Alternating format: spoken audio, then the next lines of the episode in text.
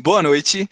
Estamos aqui novamente reunidos para discutir mais uma questão é, que foi nos dada na aula de didática e currículo. É, hoje a gente está com a Marina Rezende, a Letícia Mendes, a Sandra Maria e o Renan Bandeira, e eu, Alex Martins. E a gente vai debater sobre uma questão que foi nos dada e nos tocou muito, né? Que é como entender um projeto político-pedagógico onde a autonomia discente e a amorosidade passariam a ser vistas como valores, né? Então, a partir desse, desse pensamento, eu trouxe algumas reflexões sobre o, o, o que eu. a falta desses, desses sentimentos, a falta desses, dessa, desse entendimento, até pelo, pela nossa própria comunidade de professores, pode trazer né, é, na vida de alguém, na vida do discente, principalmente. Então, a gente, eu acredito que a gente precisa entender primeiro que o, o caminho, né? O caminho, eu acho que o caminho é entender que a gente está educando gente. Né? A gente não está educando máquina, a gente não está fazendo um, um, processo de construir um robô, uma máquina. Né? A gente tem cabeça, a gente tem coração, a gente é feito de carne, a gente sente dor, a gente tem medo, e, e não são os mesmos medos, não são as mesmas, é, as mesmas dores, né? cada um tem sua dor, cada ser é um universo. Então, como eu disse no, no podcast anterior, e é muito cruel a gente pôr todos no mesmo patamar, por todos na mesma linha de medida, sabe? A gente está lidando com cada universo, cada universo tem sua diversidade, cada universo tem suas adversidades. Então, é, seria muito cruel a gente julgar todos os universos de uma forma igual, sabe? E a nossa política educativa, ela justamente faz isso, né, atual. Ela, ela te julga, ela te limita a você ter uma inteligência técnica exatas ou humanas é, e esquecem que existem outros tipos de inteligência. Existe inteligência corporal, existe inteligência artística, existem outros tipos de inteligência na qual é, podem ser aproveitadas tão quanto o que a gente é limitado dentro da, da instituição de ensino tradicional, né? Que é que a gente tem hoje em dia, esse projeto político que a gente tem no país hoje em dia. Então a gente pega todos esses tipos de inteligência, a gente ignora totalmente esses universos, essas diversidades, e transformamos e, e, nos transformamos em máquina, né? A gente entra numa, numa escola que é como se fosse uma indústria, vamos por assim, imaginem comigo. Você entra com o tempo que você tem que entrar, você entra com três anos no Jardim 1, e com seis você tem que estar tá na Alfa, e, e a partir disso você entra em uma linha de produção. Você vira, você tem um tempo para prestar um resultado, para ser alguma coisa, para ser taxado, ser rotulado e sair dali como uma máquina, porque você está no mesmo lugar que o outro, né? Então, você e o outro são iguais. É assim que é a visão, né? E esquecem totalmente que a gente tem outra realidade, a gente tem realidades diferentes. Então, nessa, nessa produção de máquina, nessa produção em que é, te exigem um tempo exato, te exigem uma, uma um, empenho, né, desempenho exato em tal, tal idade, em tal momento, a gente acaba esquecendo de entender que a gente está lidando com gente, né? Como eu disse, a gente está lidando com pessoas, a gente está lidando com é, é, sentimentos, sonhos, a gente está lidando com crescimento. Então, aplicar esses valores é, eu acho que não tem o porquê não, né? A gente se pergunta por que não aplicar valores como amorosidade, como paciência, como clareza, como autonomia para o discente. Por que não utilizar disso? Mas ao contrário, a gente se submete a um sistema que nos obriga a sentir medo, ansiedade, a gente sente uma exclusão, a gente tem medo do futuro porque se a gente não passar na prova, a gente vai ficar agarrado ali. A gente vai ter ansiedade por não por ter que passar por um processo e nem saber por quê. E a gente, no final de tudo, é excluso.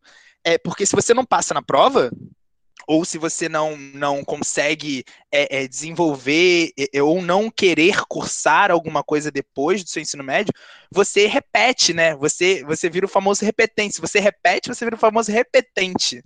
Você entra numa, numa, é, é, numa subcategoria dentro da categoria de alunos, né? Então, assim, você começa a ser excluído do seu ciclo. Então, eu acredito muito que por que, que a gente. Eu tô, eu tô falando um pouco sobre a realidade para a gente entender a necessidade da autonomia e da amorosidade, sabe? Então. E quando você é excluído por ser repetente, né? Você é tratado como um problema, mas ninguém te ajuda a encontrar uma solução, ninguém te ajuda a, a resolver esse problema que você é taxado. Justamente. Ninguém te ajuda a, a achar, tipo, o que está acontecendo de errado. Então, se eu sou, se, tá, se eu tô fazendo algo errado, então me ajuda a fazer certo. Justamente. E a partir desse ajudar que, é, que vem a compaixão sabe? Por isso que a gente precisa é, é, é, cultivar a amorosidade, por isso que a gente precisa cultivar a autonomia, né? Porque quando surgem esses momentos de, de eu entender o que, que o aluno está precisando e que não é, é ser pressionado para fazer uma prova ou ser é, vigiado enquanto você faz uma avaliação da qual você é submetido por motivos que você não sabe por que, que você. Sabe, eu acho que é, eu, eu, pelo menos, lembro, meu ensino médio, nunca me perguntei, eu nunca me questionei sobre por que eu estava fazendo uma prova. A gente simplesmente tinha que fazer, porque a gente aprendeu desde sempre.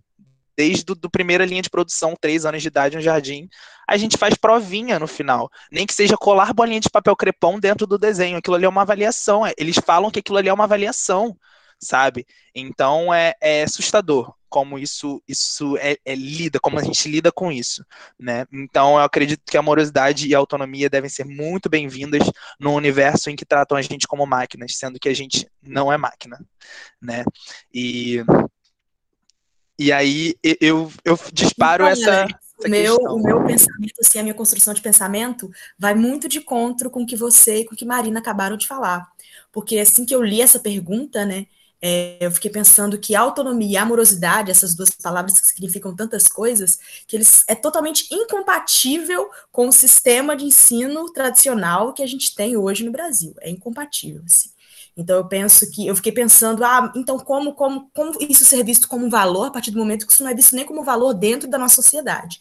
Somos uma sociedade que preza muito mais pela competitividade, né, uma sociedade capitalista. Então estamos falando de competitividade, não de amorosidade. Então eu penso que eu fiquei pensando como, como que isso aconteceria, né? Como que isso seria visto como, como valor dentro de uma escola. Aí eu pensei que numa, eu fiquei pensando, viajando mesmo numa reforma institucional, assim, essa escola teria que mudar, precisa mudar, precisa. Só que eu não sei quando que isso vai acontecer, como que isso vai acontecer. Então, partindo por uma, um pensamento mais prático, mais lógico, né? É a a questão do passo de formiguinha, né? Eu sempre, em entrevistas de educadores e pensadores, eles estão sempre falando sobre o passo de formiguinha. Você assumir a responsabilidade de você ser aquele educador subversivo, tal qual Paulo Freire. Paulo Freire foi subversivo, você ser progressista, você falar, tem uma, uma ordem aí, e essa ordem precisa ser, ser modificada. É, é, funciona como uma árvore, né? É, a, a árvore ali, a raiz, é a questão, é, essa coisa toda da, da nossa sociedade, é o sistema que faz com que a escola seja dessa forma. E aí os galhos são as, as escolas, né? A raiz é a raiz do sistema, literalmente.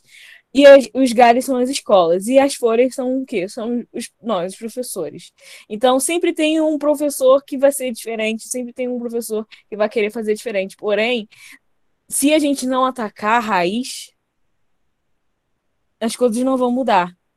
E é exatamente isso que estava falando. A gente tem que fazer uma reforma, a gente tem que atacar essa raiz. A gente tem que cortar esse mal pela raiz, literalmente, para poder fazer com que as coisas possam funcionar do jeito certo, da forma certa.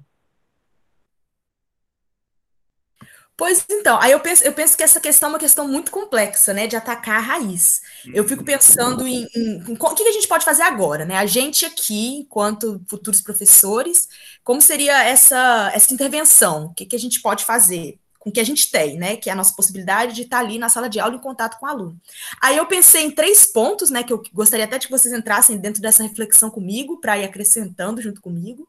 São vários pontos que eu acho que a gente pode estar ali refletindo e, e, e agindo mesmo, mas eu pensei em três que eu vou jogar aqui na roda.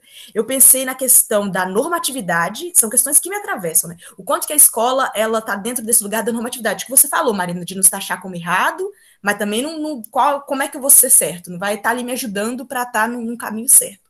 Dentro da. A normatividade enquanto o que é normal, o que é anormal. A escola diz muito sobre isso, né? Dentro da personalidade do aluno, ou dentro da forma de como ele se expressa. A escola vai muito dentro de podar o aluno, querer o aluno normal.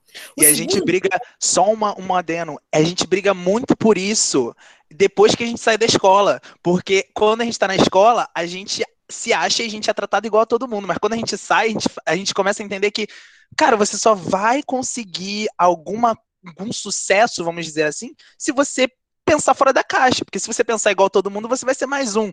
Então, tipo, você passa a sua escola toda acreditando que você tem que ser igual a todo mundo, para quando você sair, você entender que você só vai ser alguém se você souber se ouvir. E não te ensinaram a se ouvir. Entendeu? E o você... pior é que se você faz isso, você é taxado como maluco, tu é julgado tu é diminuído porque você está pensando fora da caixa, porque não é isso que tem que acontecer, você tem que ser igual a todo mundo. Então, se você pensa diferente, você é tratado como um problema. Todo mundo vai te olhar como o quê? Um ET. Justamente. Exatamente, coisas que nos machucam no final das contas, né? Essa escola opressora. O segundo que eu estava pensando é uma educação para a cidadania, né? Tá dentro também, eu acho que vem, vai de encontro com essa normatividade, né? Por exemplo, na escola onde eu estudei, eu sofri racismo por parte dos alunos e dos professores. E isso não era debatido em sala de aula. Racismo é a questão do capitalismo, né? Por que, que eu vou perder tempo falando sobre racismo, ou sobre sexismo, ou sobre esse tipo de questão que são questões da nossa sociedade, que nos constituem enquanto cidadãos?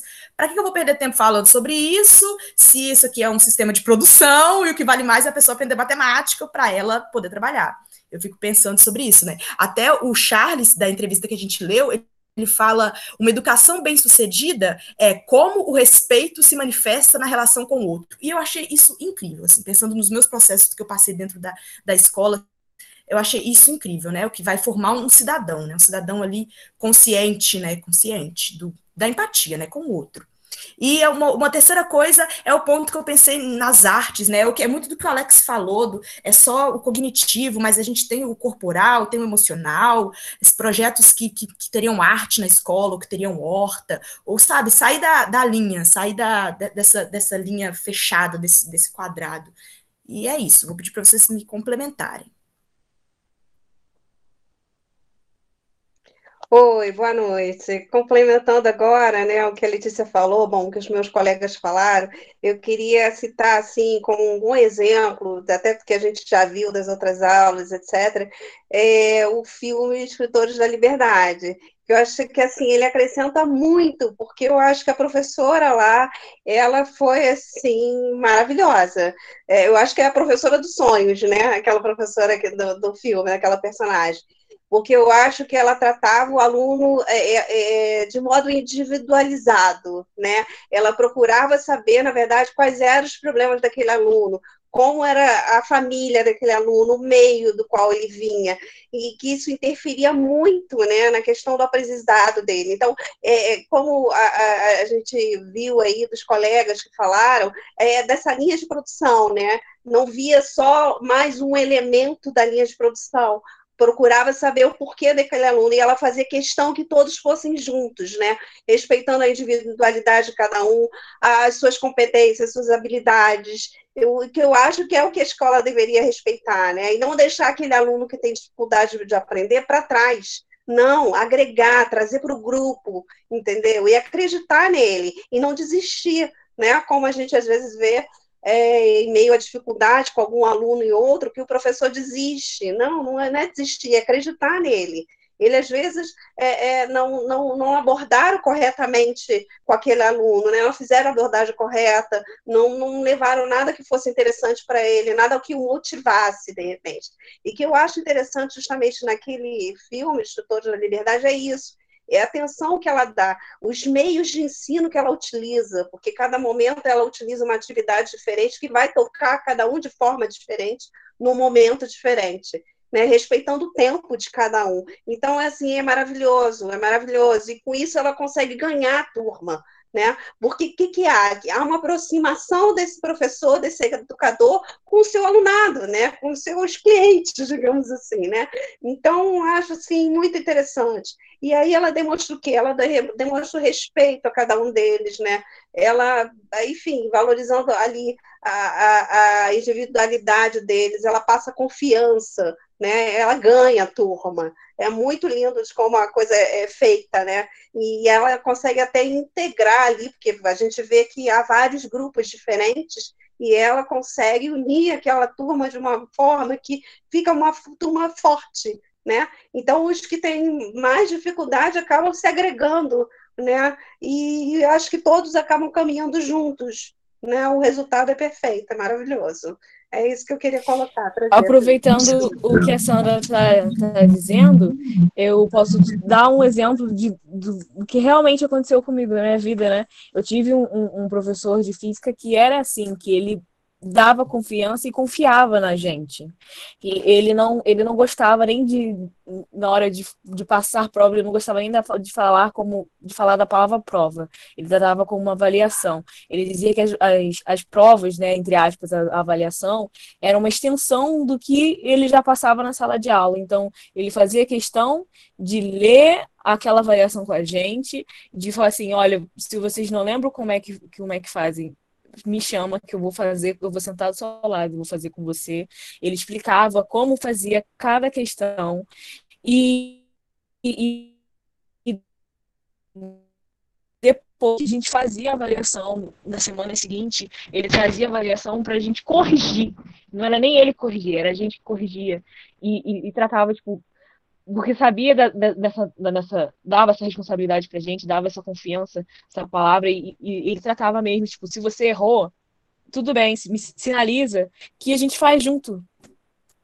Se você errou essa questão, deixa aí que a gente vai refazer ela aqui junto, todo mundo junto. Eu vou fazer junto com você e a gente vai ver o que, que você errou. Vamos tratar dessa forma diferente. Não, me fala que, você está com algum problema, o que está acontecendo. Tinha essa preocupação, tinha essa empatia, sabe? Tinha essa, essa forma de tratar como a gente como indivíduos, ele respeitava o nosso limite, ele respeitava a forma, o nosso, a nossa capacidade, ele acreditava na nossa capacidade, porque depois de a gente ter passado também por um professor que era considerado carrasco, que chegava na sala e dizia que tinha prazer em reprovar aluno, depois depois de ter um professor desse que ficava feliz de ter várias turmas na metade do ano, várias salas cheias de turmas dele da metade do ano para fazer a, a, a prova de, de reforço, né, para você recuperar a nota. E no ano seguinte chegar um professor que vai te tratar dessa forma, com tanto carinho, te dando tanta confiança, tanta autonomia, é, é você fica até, tipo, travado, tipo, caraca, algo de errado tá acontecendo aqui, né? algo, de, algo de errado não está certo, né? Tipo, você fica nervoso, você não acredita naquilo. É muito importante pensar nessa reflexão toda, né? esses textos que nós temos lido desde Paulo Freire. E achei muito interessante, principalmente esse último texto, essa entrevista do Charles Hard, em que ele vem falando sobre autonomia, abordando um pouquinho diferente de Paulo Freire, até, que Paulo Freire fala muito sobre autonomia na questão da gente, enquanto ser é, social, e saber o que está acontecendo ao nosso redor, e se importar com os problemas sociais, fazer com que isso tudo influencie na nossa educação. O, o Charles ele fala muito sobre a questão do desenvolvimento positivo, né? Não se envolve tanto com questões talvez mais políticas, mas é um pensamento de como tirar o melhor possível, o melhor do seu potencial é, nessas situações, né?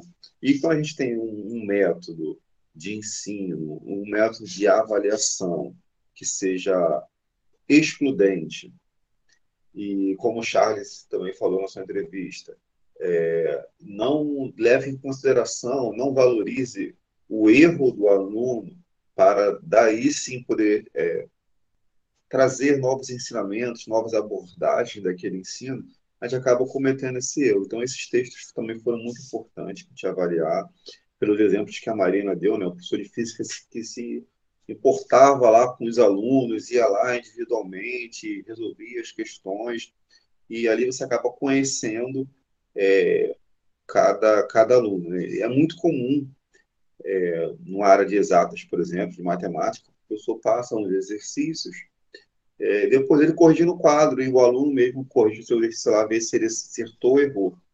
Né? Então, o professor não perde um tempo, entre aspas, perder um tempo, ele não ganha um tempo indo até o aluno e observando por que, que ele está errando, que tipo de, de conta, por exemplo, é uma subtração, uma divisão, é um erro de algum conceito, né? que tipo de situação que ele está é, errando e ali poder aplicar, corrigir falhas. Né? Então, esses textos também foram muito importantes, essa questão toda que foi levantada aí, é, de desenvolvimento positivo, da autonomia também, que proporcionar ao aluno ele fazer essa autoavaliação, essa autocrítica, né? E o que a gente vê hoje, muitas vezes, eu não, não, diria que são todas as vezes, como nós vimos exemplo que a Marina citou, mas a gente vê, na maioria das vezes, um tipo de, de ensino, tipo de avaliação, tipo de política pedagógica diferente, né? Que é, é conteudista, é, passa ou não passa, né? Poucos professores param para reavaliar seus métodos de, de, de, avaliação e o próprio método de avaliação, quando a gente percebe que tem muitos erros dos alunos, também é um bom momento do professor se autoavaliar, tanto enquanto o conteúdo que ele está dando, tanto enquanto é a rigorosidade ou o nível de dificuldade de uma avaliação, né?